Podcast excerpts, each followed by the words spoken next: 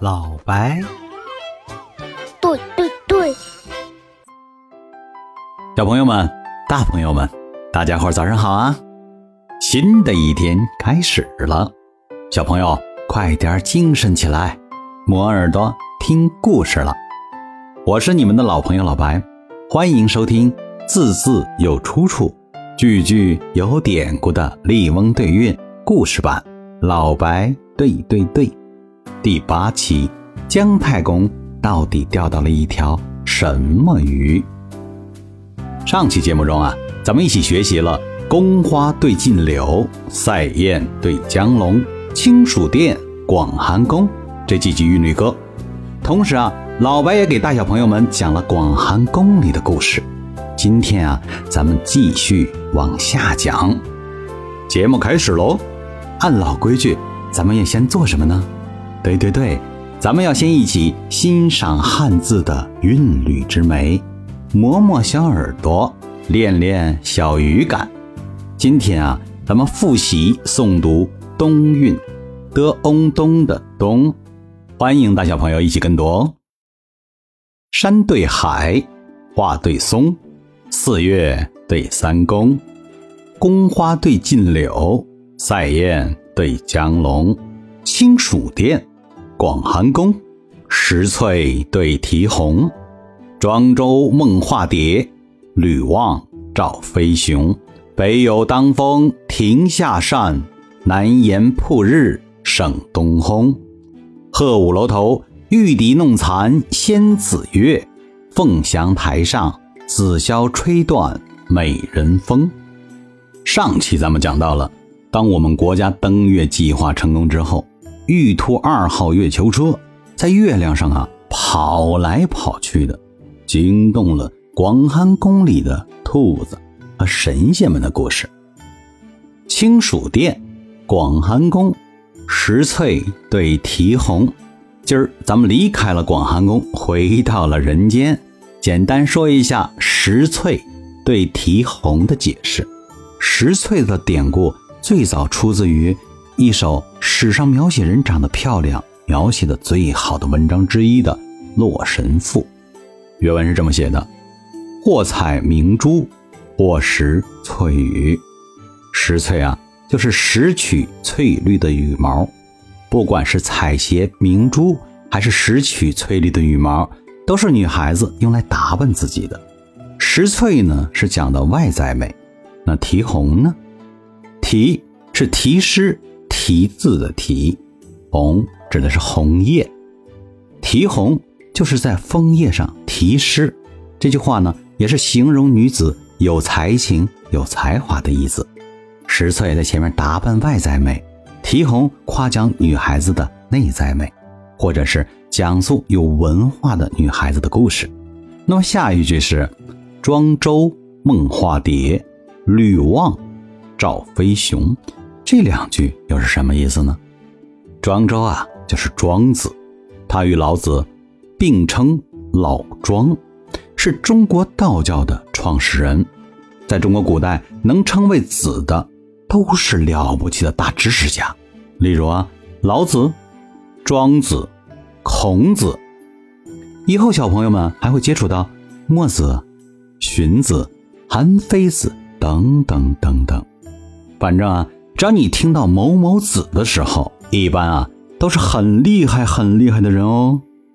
庄周梦化蝶，讲述了庄周最有名的一个故事。说有一天，庄子他做了一个梦，在梦里啊，他是一只蝴蝶，并且以蝴蝶的身份完成了蝴蝶完整的一生。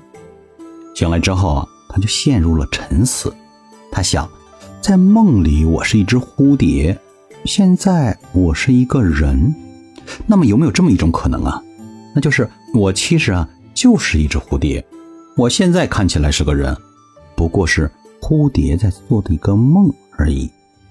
这个就是庄周梦化蝶的故事，而吕望赵飞熊啊，则是另外一个非常有名的故事了。小朋友们，咱们接下来要做什么呢？对对对，又到了老白讲古的时间了。在陕西省宝鸡市，有一条叫做盘溪的小河，在河边有一块大青石，有一个老人家安安静静地跪坐在石头上，手里还举着一根鱼竿。哎，你说他要钓鱼吧？但他的鱼线有点短，那鱼钩根本就没有沉到水里去。跟别人家钓鱼不一样，别人家的鱼钩是弯的，这样才能把鱼钩上来呀。他的鱼钩啊是直的，由于没有沉到水里，在那里闪闪发光的，而且呀上面没有挂任何的鱼食和鱼饵。在小溪里面呀，几条小鱼快乐的游来游去，叽叽喳喳的聊着天儿。风和又日丽，鱼声好有趣，游游水，看看人。喂喂，你们说这老人家到底在这里干什么啊？看那架势，好像是在钓鱼呢。啊，钓鱼好可怕！我要被钓走啦！钓鱼咱得先有鱼饵呀，没有鱼饵的话，那那谁会钓钩钩呢？鱼饵在哪？在哪？在哪？我要吃。这傻孩子，真要有人钓鱼被钓走，然后会被人类吃掉的，肯定是他。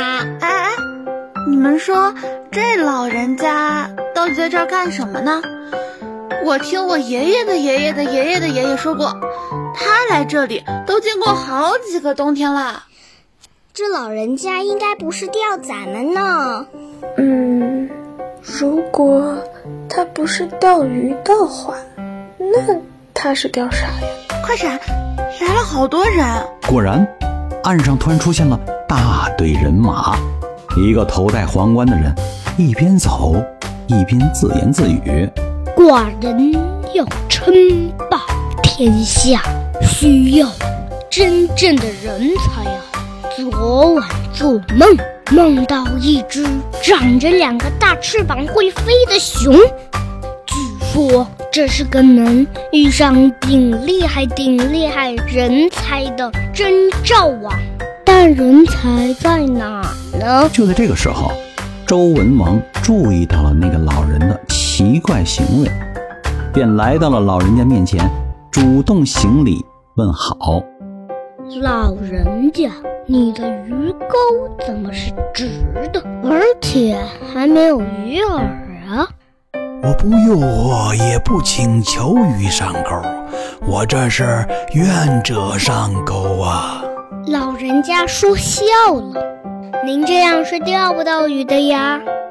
哈哈，文王说的太对了，老夫钓的不是鱼，钓的是王与侯的位置啊！啊，老人家认得我？久闻文王英明神武，是个好王啊！我有平定天下的计策，一直苦于没有办法接近您，今天终于可以献给您了。寡人梦到飞熊，看来真的是遇到人才的兆头啊！人才啊！我找你好久了。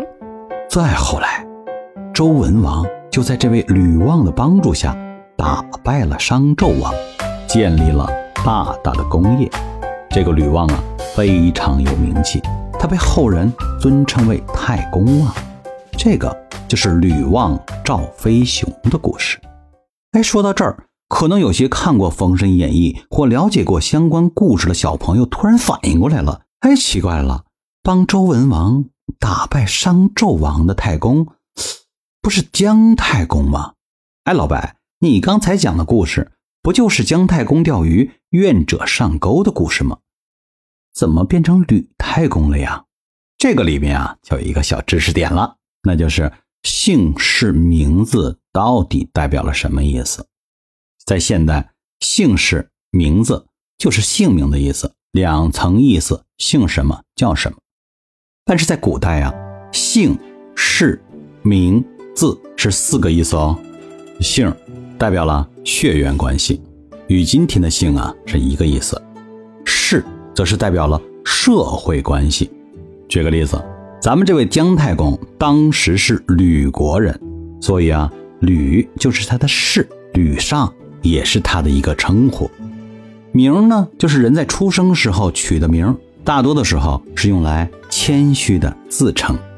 而字呢是成年之后正式使用的，一般用来尊称和敬称。